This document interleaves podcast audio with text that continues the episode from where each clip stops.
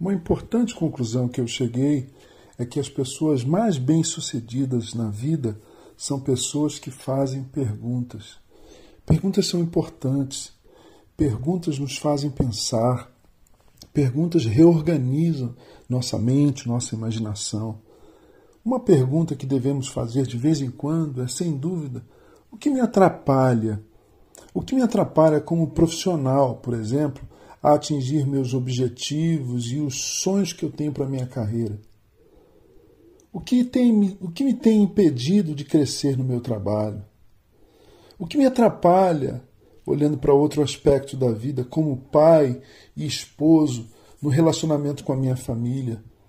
O que se constitui uma pedra de tropeço entre mim e eles? Já se fez essa pergunta? E ainda uma outra importantíssima, mais do que todas as anteriores.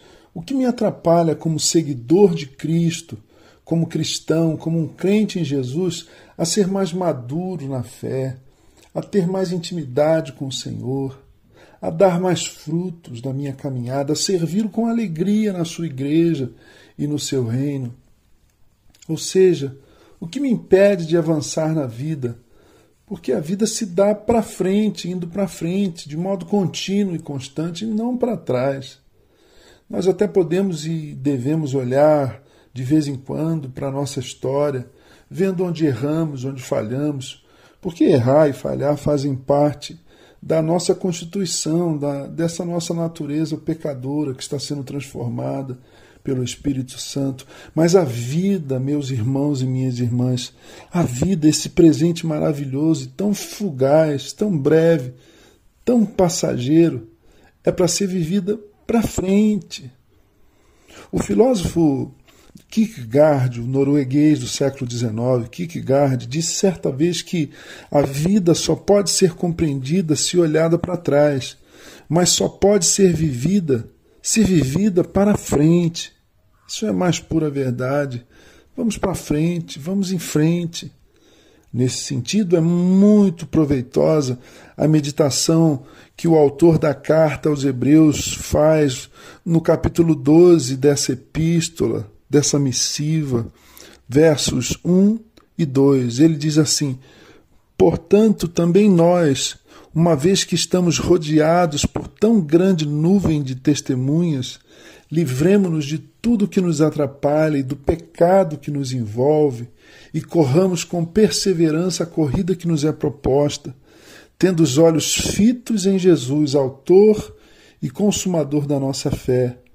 Ele, pela alegria que lhe fora proposta, suportou a cruz, desprezando a vergonha, e assentou-se à direita do trono de Deus.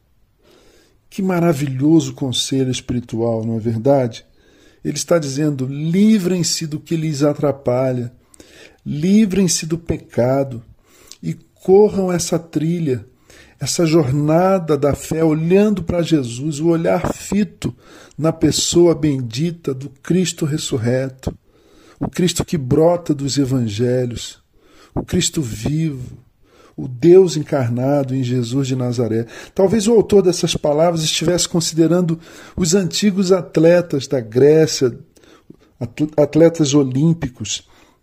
Eles se esforçavam para receber uma mera coroa de louros, uma coroa de, de folhas, e se esforçavam muito, muito mesmo, para receber a glória que havia no aplauso dos que chegavam em primeiro lugar. E para isso tinham que correr leves desembaraçados, sem peso, mas com os olhos fitos, fixos, concentrados na linha de chegada. Uma imagem forte interessante do atleta. E você, atleta cristão? E você, corredor cristão? E você, seguidor de Jesus, quer o primeiro lugar nessa corrida? Quer vencer? Quer chegar lá? Quer concluir a jornada, a maratona da fé, você quer triunfar. Então, meu irmão e minha irmã, vamos jogar fora o que nos atrapalha. O que, que te atrapalha? Vamos enfrentar o pecado. Qual o pecado que precisa ser enfrentado com rigor, na dependência da graça e da misericórdia de Deus, mas com rigor?